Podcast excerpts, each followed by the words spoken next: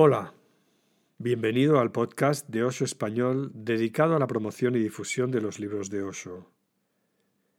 Mi nombre es Charna Martín Santos y formo parte del equipo de Osho Internacional dedicado a la publicación de la obra de Osho en nuestro idioma.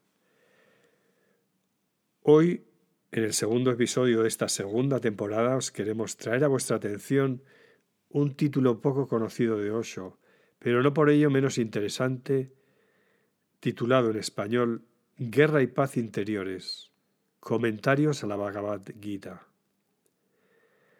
La Bhagavad Gita es una de las más famosas escrituras sagradas hinduistas que Osho, a través de su iluminador comentario, utiliza para explicar la manera en que las pautas y los condicionamientos de la conciencia humana crean dolor y miseria, conflictos y guerras en el ser humano. Osho plantea cuestiones tales como ¿cuáles son las políticas que subyacen bajo todas las guerras? ¿Cuáles son las raíces de la violencia? ¿O cuál es el origen de la angustia personal? Al afirmar que nadie tiene un problema espiritual, Osho demuestra que el problema de todo el mundo es mental y explica cómo puede atajarse esta guerra interior. Al tiempo que ilumina con luz no usada las respuestas de Krishna, Osho expone las raíces de nuestros problemas personales y luego enseña cómo utilizar la sabiduría de Krishna para alcanzar soluciones eternas a los problemas globales. Al ampliar la visión psicológica de Krishna, guerra y paz interiores ofrecen las claves para la paz personal y global. Este libro está publicado por Editorial Kairos y lo puedes encontrar en formato impreso. Leeremos a continuación un fragmento amplio del libro. Empezaremos por el prefacio, que nos pone en antecedentes, para los que aún no la conozcáis, de la trama de esta obra y de la lista preliminar de personajes que intervienen, que nos ayudará a entender mejor cómo se desarrolla después el comentario de Osho. Y ahora, si aún no lo has hecho, te invito a relajarte y ponerte cómodo. Empezamos.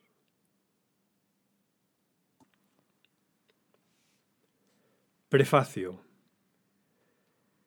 El Mahabharata o Gran Guerra tuvo lugar hace varios miles de años en la India. Empezó como una disputa entre dos grupos de primos carnales, los Kaurava y los Pandava, acerca de quiénes eran los herederos legítimos del mayor reino índico de la época. Su capital, Hastinapura, estaba situada muy cerca del emplazamiento de la actual Delhi. Ditarashtra, el padre de los Kaurava, estaba ciego. Era el mayor de los dos hermanos de la familia real, pero a causa de su ceguera fue coronado rey su hermano menor, Pandu. Los hijos de ambos hermanos crecieron juntos, compartiendo los mismos maestros y privilegios. Tras gobernar durante muchos años, Pandu, el padre de los Pandava, decidió retirarse al bosque y meditar durante el resto de su vida. Así que Dhritarashtra fue entronizado rey, pero sus cien hijos, encabezados por Duryodhana, el mayor, eran los que en realidad poseían el poder. Mientras tanto, los cinco hermanos Pandava también habían crecido. Yudhishthira, el mayor de los cinco Pandava, era también el mayor de todos los primos de ambas ramas. Los Pandava afirmaban que por ser el mayor y como hijo del anterior rey, Yudhishthira debería heredar el reino. Los hermanos Kaurava utilizaron su influencia con su padre, el rey Dhritarashtra, para que éste se negase a aceptar. Las demandas de Yudhishthira acerca de compartir la mitad o incluso una parte menor del reino, también fueron rechazadas. Cuando fracasaron todos los intentos por alcanzar un acuerdo, ambas partes se prepararon para la guerra. Arjuna era el Pandava mediano y tal vez uno de los mejores arqueros que el mundo haya conocido. Todos los otros reyes de la India que estaban emparentados con los Kaurava y los Pandava, o que mantenían otros lazos de lealtad, se unieron a una de las dos partes para librar la batalla. Los ejércitos se enfrentaron cerca de Delhi, en un terreno vasto y despejado. Todo el mundo estaba emparentado de una manera u otra con alguien del otro lado. Bhishma, el tío abuelo de los Pandava y los Kaurava, y uno de los hombres más sabios de su tiempo, decidió prestar su apoyo a su sobrino ciego, a pesar de su amor por los hermanos Pandava y de que todo indicaba que éstos podrían ganar la guerra. Drona, el maestro de arquería de todos los primos de la familia real, amaba a Arjuna, su mejor alumno, más que a cualquiera de los otros primos. Pero él también eligió el campo de los Kaurava. Esta épica índica, escrita en sánscrito y que contiene toda la historia de este clan real y de su guerra de 18 días, también se conoce como Mahabharata. Formando parte de la épica, se halla el texto que se conoce mundialmente como la Bhagavad Gita. La Bhagavad Gita es el diálogo entre Arjuna y su amigo y mentor, Krishna, un ser iluminado que en esta guerra es el auriga de Arjuna. El diálogo tiene lugar en el campo de batalla y le es narrado al rey ciego Tristarastra por Sanjay, su sirviente principal. En el umbral de la guerra y dándose cuenta de la inminente masacre que tendrá lugar entre sus propios parientes y amigos reunidos en ambos bandos, Arjuna se siente desgarrado y suplica poder escapar, pero es finalmente convencido por Krishna para que pelee la batalla. La Bhagavad Gita trata de la cuestión fundamental a la que todos debemos enfrentarnos en un momento u otro de nuestras vidas. ¿Cómo saber tomar la mejor decisión en una situación aparentemente imposible. A causa de su franqueza, la Bhagavad Gita ha perdurado y sobresale del resto de las escrituras índicas como compañera insustituible y faro iluminador. Lo extraordinario de la presente versión es la diligencia con la que Osho otorga nuevos significados a la historia, a los personajes y textos de una forma que nunca antes fue posible desvelar.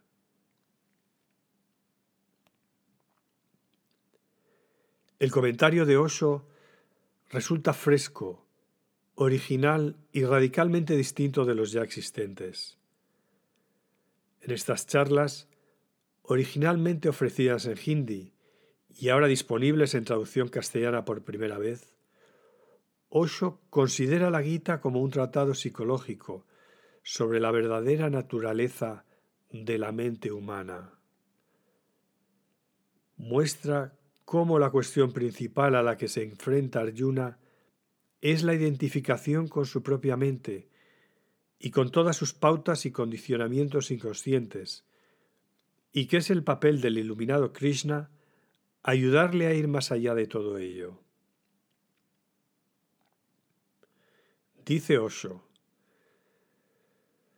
si tuviera que decirlo a mi manera, me gustaría decir que Krishna es el padre de la psicología. Es la primera persona que intenta integrar la mente repleta de conflictos, la mente angustiada y la voluntad dispersa. Podríamos decir que es el primer hombre que utiliza el psicoanálisis. No solo el psicoanálisis, sino también la psicosíntesis.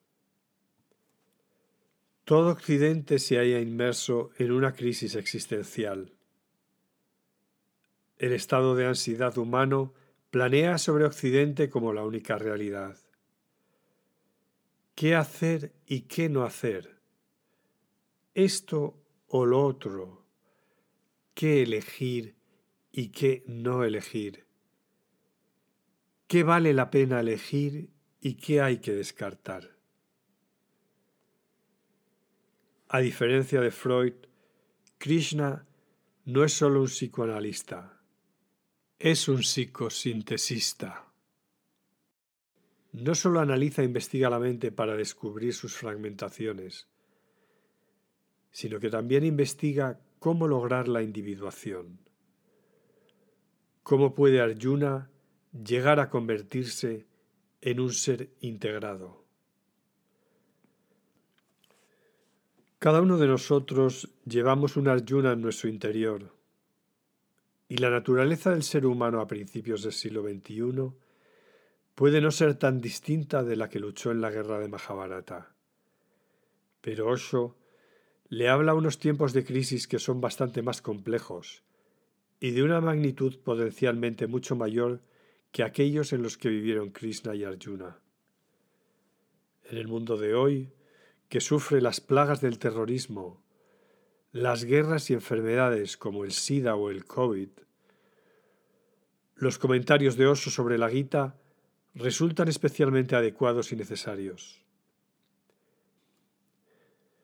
Estando como estamos al borde de la autodestrucción, no solo nacional, sino global, la humanidad necesita urgentemente una comprensión iluminada acerca de la complejidad de la mente humana, así como una solución consciente y científica a sus problemas.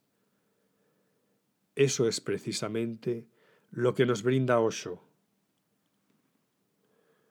Al ampliar la visión psicológica de Krishna, nos proporciona las claves que nos ayudarán a liberarnos de las pautas y condicionamientos de nuestras mentes. Unas pautas y condicionamientos que crean el dolor, la miseria, los dilemas y conflictos, y las guerras que amenazan con engullirnos, de manera que cada individuo pueda avanzar hacia una integración interior que nos resporte paz personal y eventualmente global. Osho habló acerca de los 18 cantos de la Bhagavad Gita entre 1970 y 1975. Guerra y paz interiores incluyen las ocho primeras charlas de Osho sobre los cantos 1 y 2.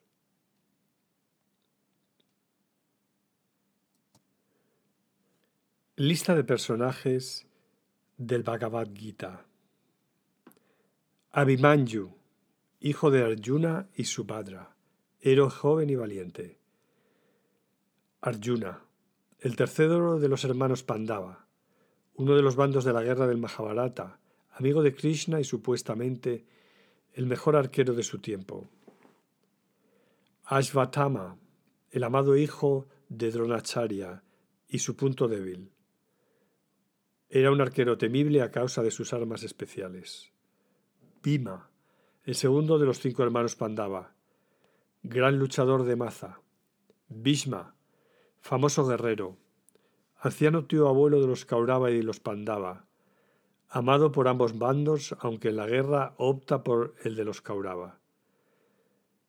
Chequitán, guerrero famoso. Dumna hijo del rey Drupada. Drishtaketu, rey del pueblo Chedi. Dhritarashtra, el rey ciego, padre de los cien hermanos Kaurava, a quien Sanjaf le cuenta los detalles de lo que sucede en el campo de batalla. Draupadeya hace referencia a los cinco hijos de Draupadi. Draupadi, hija del rey Drupada y esposa de los cinco hermanos Pandava, una mujer muy hermosa e inteligente. Dronacharya, el reconocido y famoso maestro de artes marciales de las familias reales de los Kaurava y los Pandava, eligió el bando Kaurava en la guerra. Drupada, rey de Panchal, guerrero famoso y padre de Draupadi. Duryodhana, el mayor de los cien hermanos Kaurava, principal rival de Bhima en la lucha con Maza. Karna, soberano de los Angadesh y hermanastro de los Pandava. Tuvieron la misma madre, Kunti. Nació de Kunti antes de su matrimonio. Famoso por su generosidad, algunos le consideraron mejor arquero que Arjuna. Luchaba en el bando Kaurava. Kashiraj, rey de Kashi. Kauravas, los cien hijos del actual rey, Dhritarashtra, el otro bando de la guerra de Mahabharata, supuestamente los detentores ilegítimos del reino. Kripracharya, el primer maestro de artes marciales de los Kaurava y los Pandava, un grandísimo guerrero. Era el manastro de Dronacharya. Krishna, un ser iluminado, emparentado por nacimiento tanto con los Pandava como con los Kaurava, y auriga de Arjuna en la guerra de Mahabharata. En el Bhagavad Gita, el primer tratado de psicología, desempeña el papel del mentor iluminado de Arjuna, utilizando la situación de la guerra y de las lealtades divididas que provoca para ayudar a Arjuna a entender cómo opera la mente y cómo ir más allá de su dualidad. Kunti Bog, padre adoptivo de Kunti, la madre de los tres primeros Pandavas. Nakula, el cuarto hermano Pandava. Pandava, los cinco hijos del fallecido rey Pandu, los legítimos sucesores del reino, el más grande de la India de su tiempo. La capital se hallaba cerca del actual Delhi. Purujit, madre de Kunti Bosch. Sahadeva, el quinto, el más joven de los Pandavas. Sanjav, áuriga y principal sirviente del rey ciego Dhritarashtra. Saebja, rey de la tribu de los Sibi. Saalya, rey de Madra hermano de la madre de Nakula y Sahadeva. Auriga de Karna en esta guerra y comandante supremo del ejército Kaurava, el último día de la batalla. Shikandi, poderoso comandante de arqueros, hijo eunuco de Drupada. Somadati, hijo de Somadata, el mayor de los miembros vivos del clan Kaurava, rey de los Vaikas. Subhadra, esposa de Arjuna, hermana de Krishna y madre de Abhimanyu. Utamauja, guerrero famoso. Vikarna, el tercero de los cien hermanos Kaurava. Virata, un rey famoso, suegro de Abhimanyu. Yudamanyu, guerrero famoso. Yudhishthira, el mayor de los cinco hermanos Pandava. Yuyudana, auriga de Krishna, alumno y amigo de Arjuna, guerrero famoso. También se le conoce como Satyaki. La psicología de la guerra. Dhritarashtra, o reunidos en el terreno, la rectitud, en el campo de los Kuru y deseosos de guerra, ¿Qué hacen mis hijos y los hijos de Pandu? Responde Sanjay. El rey Duryodhana, tras observar al ejército de los Pandava, estratégicamente dispuesto para la batalla, se acercó a su maestro Donacharya y dijo: Oh reverenciado maestro, contempla el potente ejército de los hijos de Pandu, que tu propio inteligente alumno el hijo de Drupada ha dispuesto estratégicamente. Aquí hay bravos guerreros y grandes arqueros, igual a Bhima y Arjuna, hombres como Yudana, Virata y Drupada, el gran arquero. También Dristaketu, Chekitana, el valiente rey de Kashi, Purujit, Kuntiboja y Sabya, los mejores hombres. El poderoso Yudamanyu y el gran Utamauja, el hijo de Subhadra, así como los hijos de Draupadi, todos ellos grandes comandantes. También debes saber, oh primero entre los brahmanes, acerca de los hombres tan sobresalientes de nuestro bando, y para tu información nombraré a los comandantes de mi ejército. Tú mismo. Luego Bhishma y Karna y Kripa, siempre victorioso en la batalla, al igual que Ashvatamata, Vikarna y el hijo de Somadata. Y muchos otros valientes héroes dispuestos a dar sus vidas por mí, armados con muchos tipos de armas, y todos muy diestros en la guerra. Nuestro ejército, protegido por Bhishma, es invencible en todos los sentidos, mientras que el suyo, con Bhima al mando, nos será fácil de derrotar. Por ello, permaneciendo firmes en todos los frentes, cada uno en el lugar que le corresponde, proteged a Bhishma con vuestras vidas, todos y cada uno de vosotros. Al escuchar estas palabras de Yuryodhana dirigidas a Donacharya, Bhishma, el valerosísimo gran señor, el mayor entre los Kaurava, rugió como un león e hizo sonar su cuerno de caracola para regocijar el corazón de Duryodhana. Luego se le unieron otros cuernos de caracola y timbales, tambores, bombos y cuernos, todos juntos y ocasionando un gran estruendo. Por encima de todo ello, sentados en su magnífico carro, uncido con puros caballos blancos, Krishna y Arjuna hicieron sonar sus asombrosos cuernos de caracola. Krishna hizo sonar su cuerno de caracola llamado Panchajanya y Arjuna el suyo, Devadatta.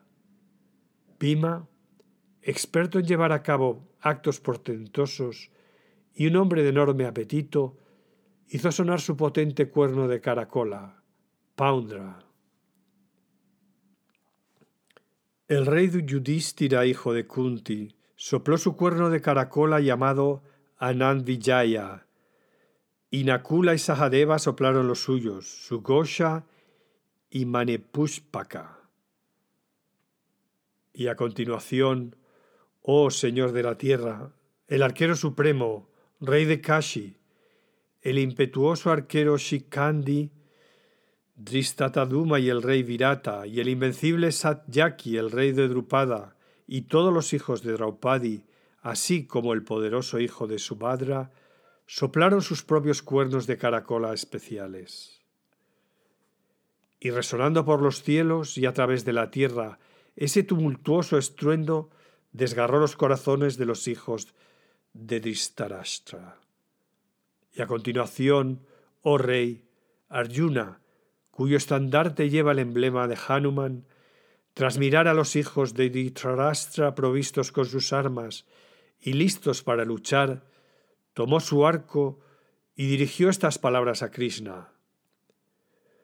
Oh tú que eres infalible, si tú a mi carro entre ambos ejércitos, de manera que pueda ver claramente a esos hombres que están ahí ansiosos por luchar, y así pueda saber quiénes son y quién luchará conmigo en esta guerra.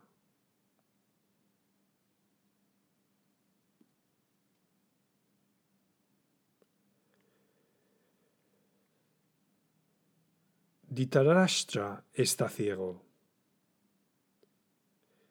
Pero la pasión no desaparece en ausencia de la vista. El deseo no desaparece con la ausencia de la vista. Si Surdas hubiese pensado en Ditarashtra, nunca hubiese destruido sus propios ojos. Surdas destruyó sus ojos creyendo que, una vez desaparecida la vista, nunca más volverían a surgir en él el deseo y la pasión. Pero el deseo no surge en los ojos, sino en la mente. No se acabará así nunca con ninguna pasión, ni aunque nos quitemos los ojos. Esta maravillosa historia de la Gita comienza con la curiosidad de un ciego.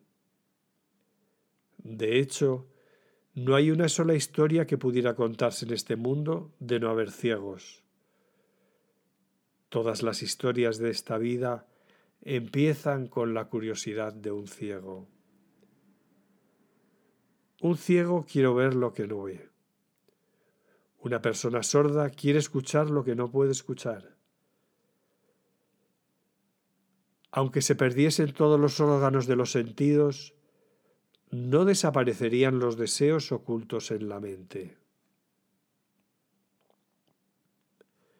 Por eso, me gustaría recordaros desde el principio que Ditarastra es ciego y que no obstante, y a pesar de hallarse sentado a mucha distancia, su mente es curiosa, está ansiosa y angustiada por saber lo que sucede en el campo de batalla.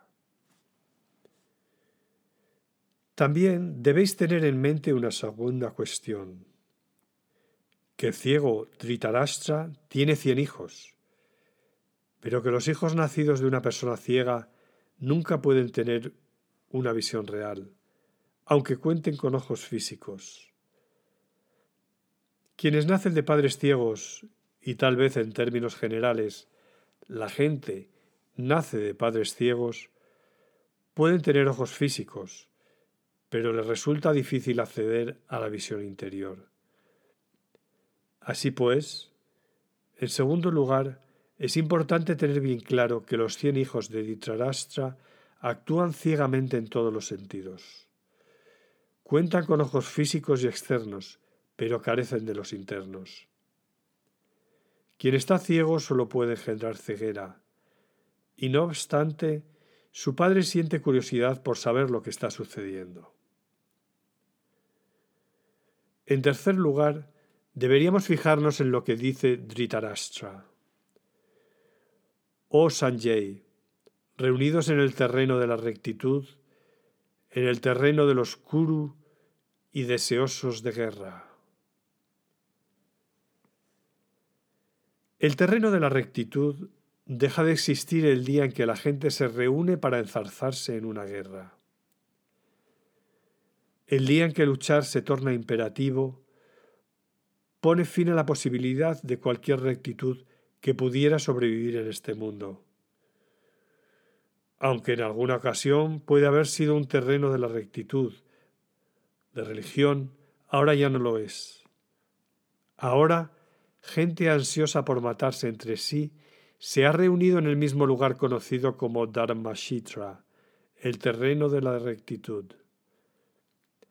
Este inicio es realmente extraordinario. También es extraordinario en el sentido de que ahora resultará muy difícil imaginar qué debe estar sucediendo en los terrenos de la perversidad, en los terrenos de la irreligiosidad, si esto es lo que tiene lugar en el de la rectitud.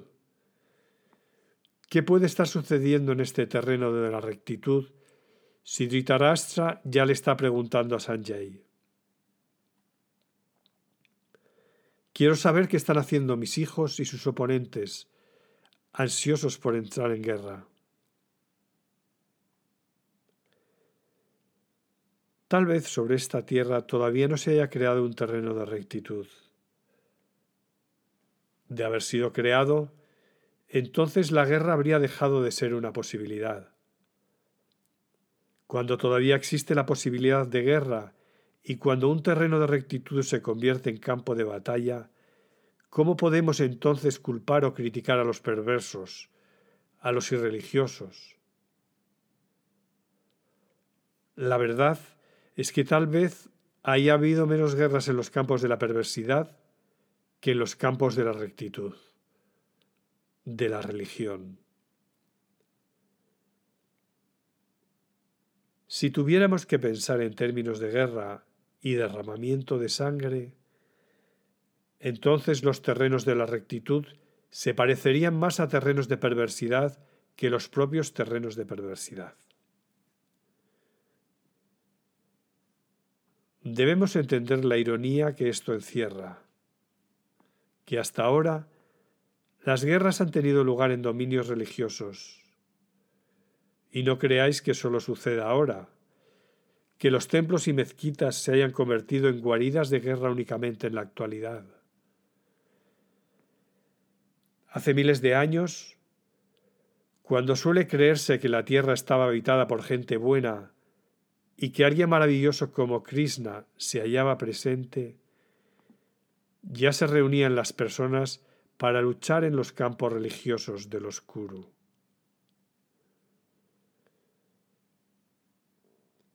Esa sed de guerra tan arraigada, este profundo e inveterado deseo de destrucción,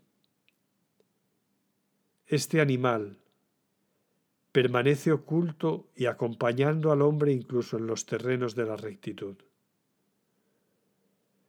Incluso ahí, este animal realiza preparativos para la guerra.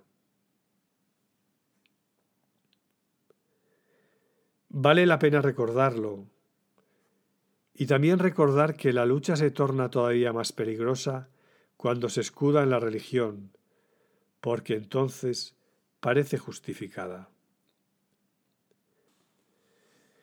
Y por eso, esta escritura religiosa empieza con la curiosidad del ciego Dhritarashtra. Todas las escrituras religiosas empiezan con la curiosidad de algún ciego. De hecho, el día en que no haya ciegos en este mundo, no habrá necesidad de ninguna escritura religiosa. Así que aquí lo tenemos, el ciego curioso. Osho. ¿Cuál es el significado de Sanjay que informa de la guerra a Dhritarashtra en la Gita? ¿Posee Sanjay el poder de ver y escuchar desde la distancia? ¿Cuál es el origen de sus poderes mentales? ¿Es ese poder intrínseco?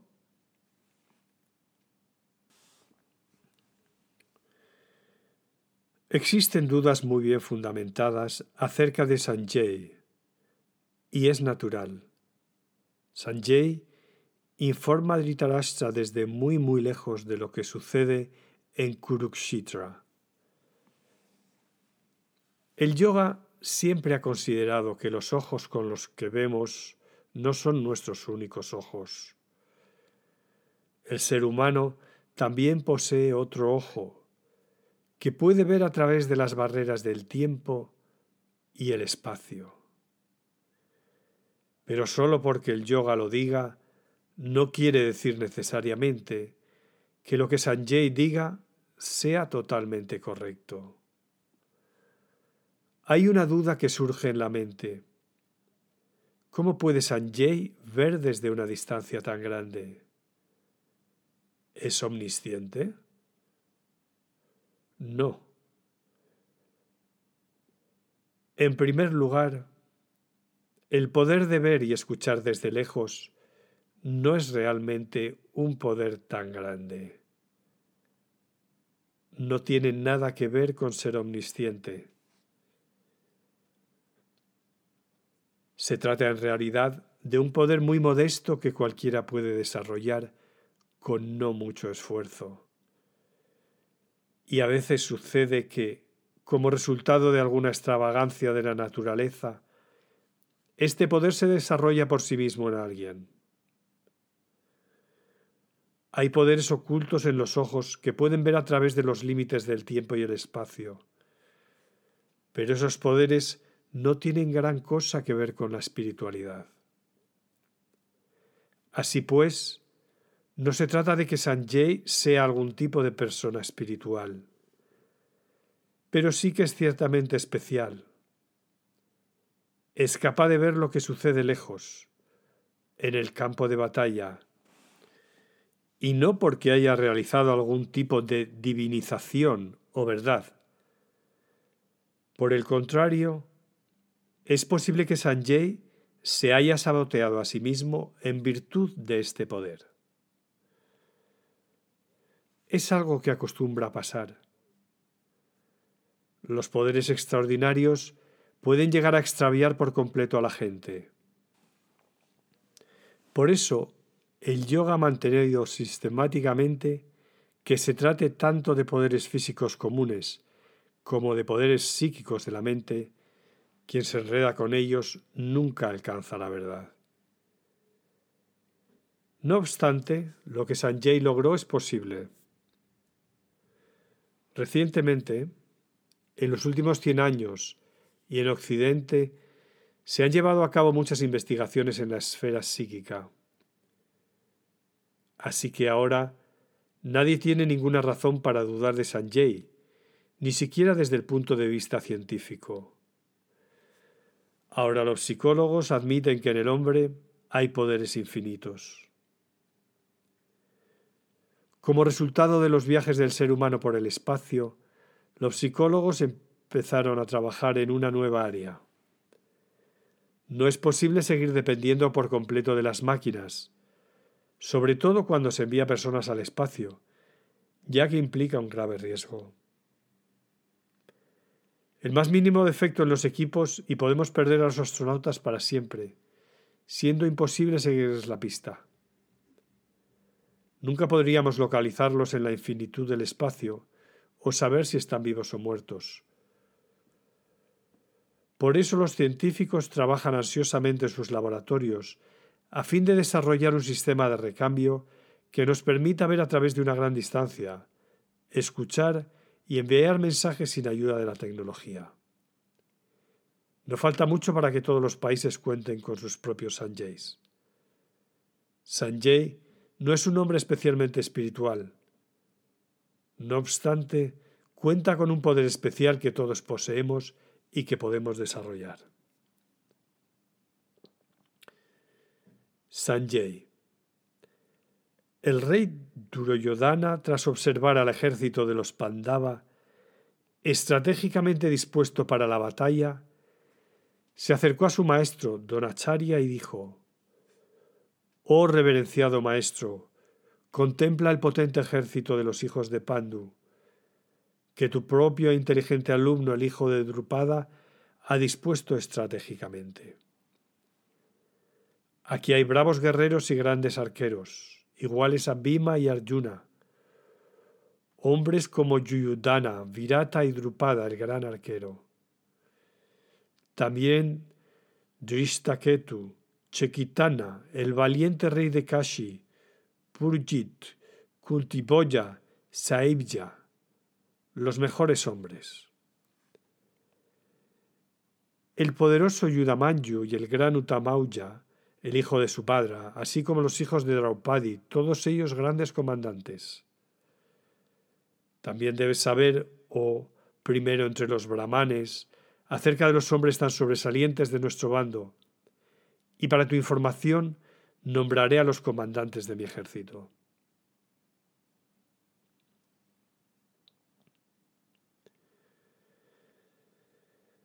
Cuando la mente humana sufre de un complejo de inferioridad, y cuando internamente esa misma mente se considera a sí misma inferior, entonces uno siempre empieza a hablar acerca de la propia grandeza.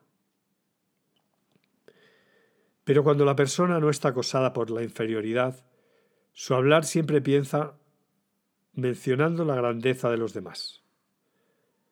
Aquí Duryodhana le cuenta a Dronacharya que grandes comandantes y guerreros se han unido al ejército de los Pandava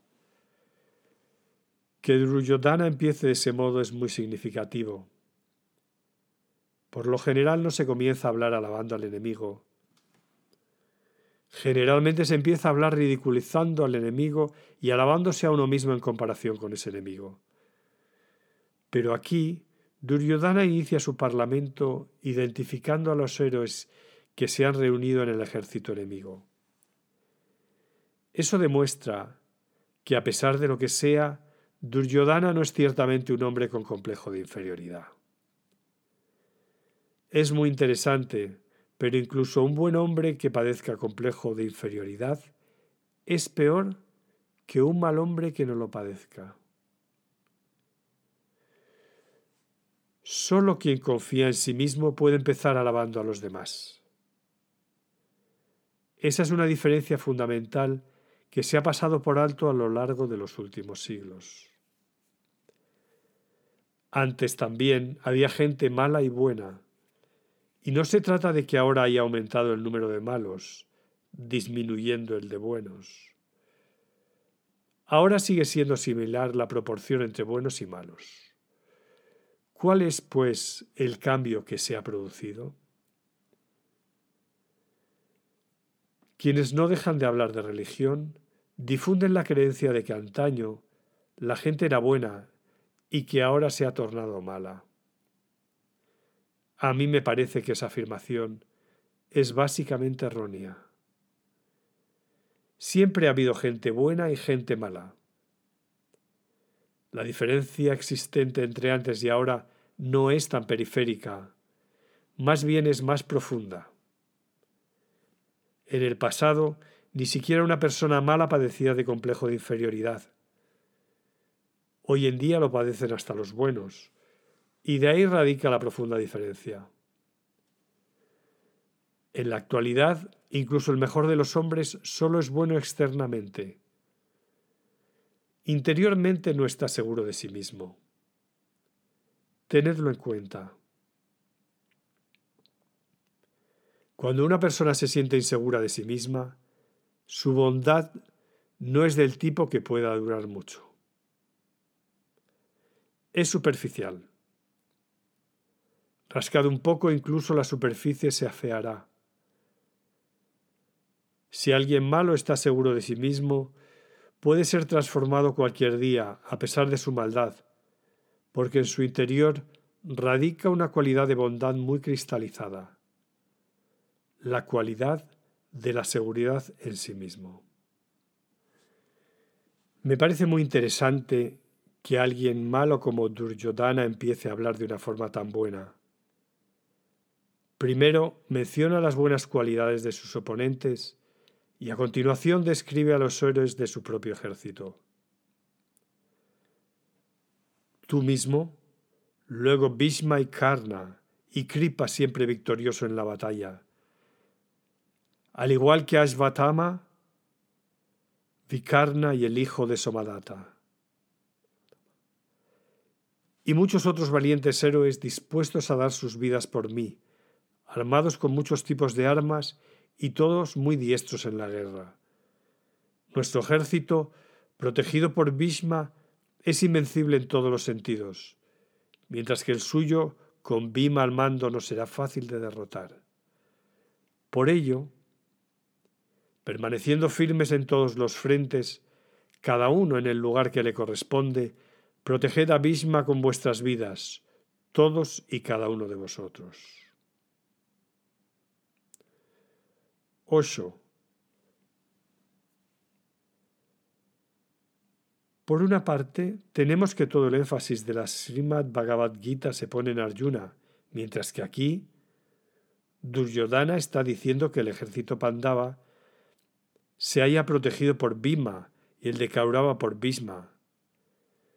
¿Podría ser que la idea subyacente de enfrentar a Bhima con Bhisma sea que Duryodhana considera a Bhima como su auténtico rival?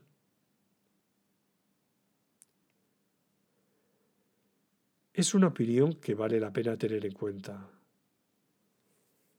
Toda la guerra está centrada en Arjuna, que es su eje principal. Pero eso es en retrospectiva, es decir, tras la guerra, al final de la guerra. Quienes conocen toda la guerra y su resultado dirían que Arjuna fue fundamental a lo largo de la misma. Pero quienes se mantuvieron en el umbral de la guerra nunca pensarían de ese modo.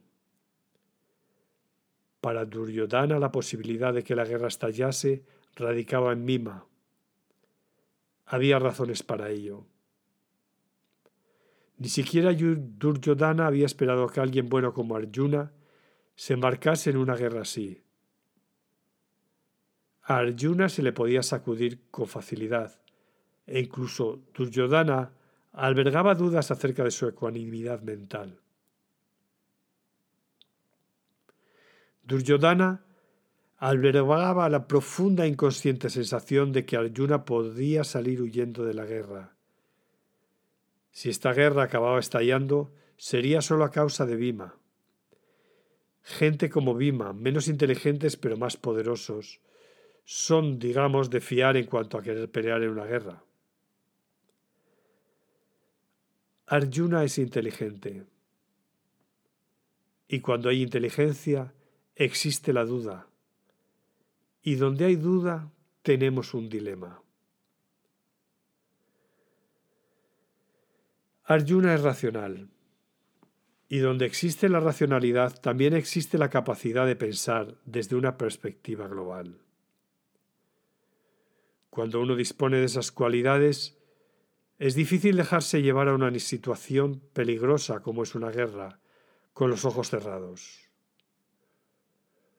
Entre Duryodhana y Bhima existe una profunda similitud. Ambos son de la misma naturaleza.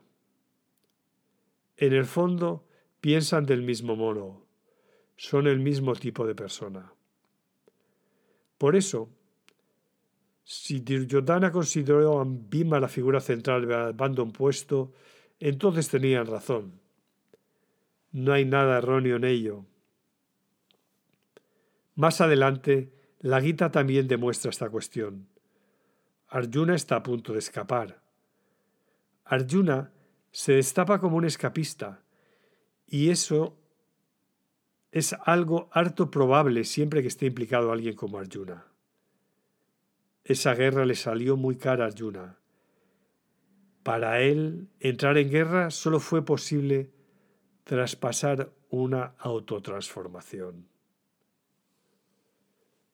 Solo estuvo de acuerdo en ir a la guerra tras alcanzar un nuevo nivel de conocimiento. Bhima estaba dispuesto a pelear en cualquier nivel de su ser en el que se encontrase. La guerra es natural para Bhima, al igual que para Duryodhana. Por eso no es una coincidencia que Duryodhana pudiese ver en Bhima la figura central. Por eso tiene lugar al principio de la guerra. Duryodhana no sabe cómo va a concluir la guerra, cuál será su fin, pero nosotros sí. Recordad que a menudo la vida no finaliza de la misma manera que ha empezado. El final siempre es desconocido, siempre es invisible. Casi todo lo que creemos que pasará acaba no sucediendo. La vida es un viaje desconocido. Por ello, a pesar de lo que se crea en los primeros momentos de la vida, en los primeros instantes de cualquier circunstancia, no siempre resultará siendo lo que ocurra al final. Podemos empeñarnos en querer dar forma a nuestro destino, pero nunca seremos quienes lo decidamos. El resultado siempre es diferente. Duryodhana comprendió claramente que Bhima sería la figura central. Y de haberlo sido, entonces tal vez se hubiera cumplido la predicción del propio Duryodhana acerca de salir victorioso. Ahora valdría la pena reflexionar sobre que el punto de vista de Duryodhana demostró no ser cierto y sobre la aparición de un elemento inesperado en el panorama.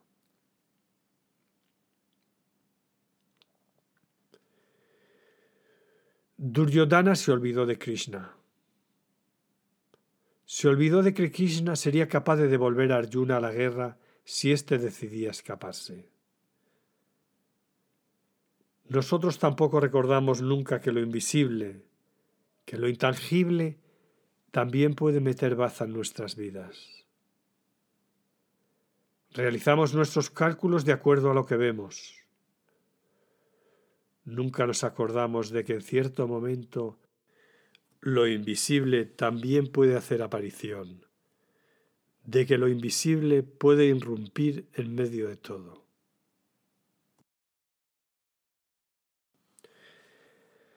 Aquí, en medio de todo, ha irrumpido lo invisible en la forma de Krishna, y por consiguiente toda la historia ha tomado un giro distinto. Lo que podría haber sucedido no ha tenido lugar y lo que tenía la mínima posibilidad de ocurrir ha ocurrido. No puede predecirse la llegada de lo desconocido.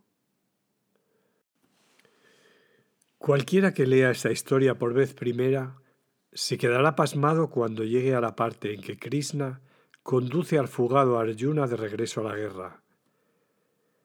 El lector se queda de una pieza. Cuando Emerson leyó esta historia por primera vez, cerró el libro horrorizado, porque lo que Arjuna decía podría ser aceptable para toda la gente pretendidamente religiosa. El argumento expuesto por Arjuna sería exactamente el mismo de una persona pretendidamente religiosa. Cuando Angítoro descubrió a Krishna aconsejando a Arjuna que participase en la guerra, también se sintió horrorizado. Angítoro escribió que nunca hubiese creído, ni sospechado mismamente, que la historia daría un giro como ese, que Krishna aconsejaría a Arjuna participar en la guerra. También Gandhi tuvo las mismas dificultades. Se sintió turbado por la misma razón. Pero la vida nunca discurre según unos principios rígidos.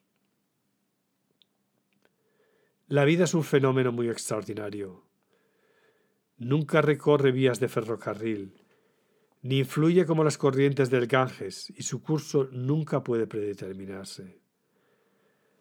Y cuando lo desconocido e invisible irrumpe, altera todo aquello que se planeó, todo lo que el hombre había tramado, todo lo pensado por su mente, todo queda patas arriba. Duryodhana nunca se imaginó que esa presencia invisible participaría en la guerra.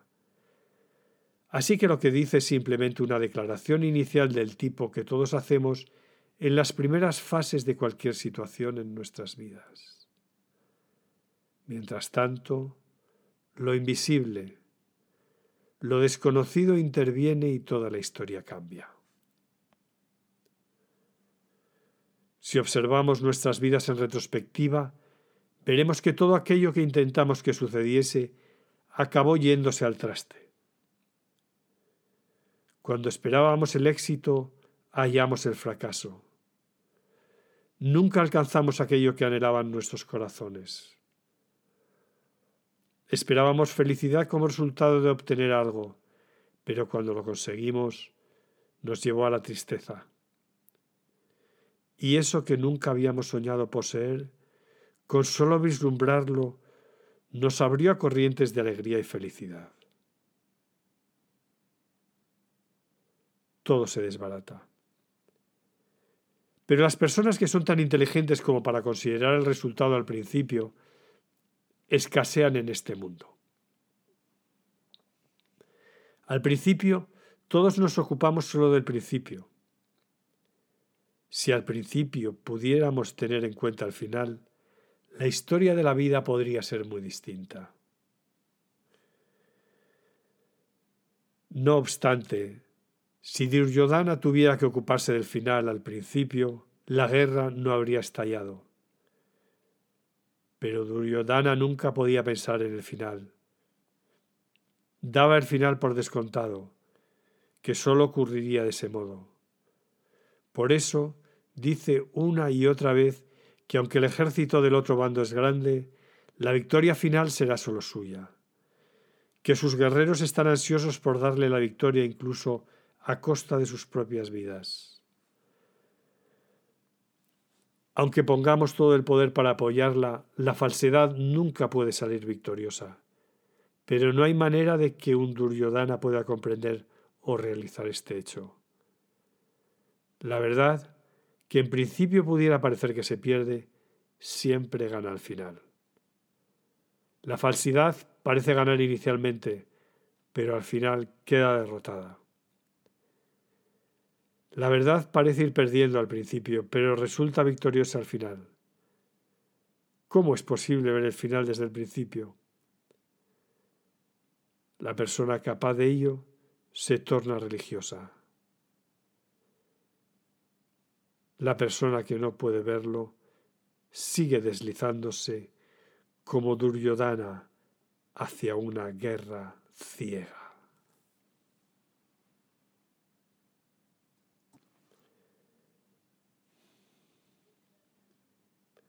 Acabamos de leer un fragmento del libro Guerra y Paz Interiores. Comentarios a la Bhagavad Gita, publicado en español por Editorial Kairos en una traducción de Miguel Portillo. El libro impreso está disponible en las librerías y pronto lo estará en formato electrónico en las plataformas al uso. Muchas gracias por estar ahí. Si estás interesado en estos episodios, suscríbete a nuestro podcast y pasa la voz. También nos puedes encontrar en las redes sociales Facebook, Instagram, Twitter, Pinterest, LinkedIn como Osho Español y además en la web Osho Aprender Meditación.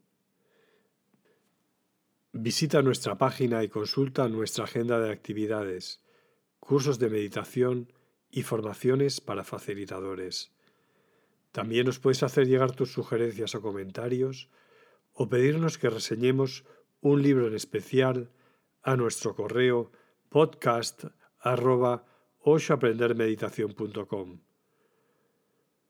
Los textos que hemos leído y algunos otros materiales utilizados son copyright de Osho International Foundation www.osho.com barra copyright usados con permiso.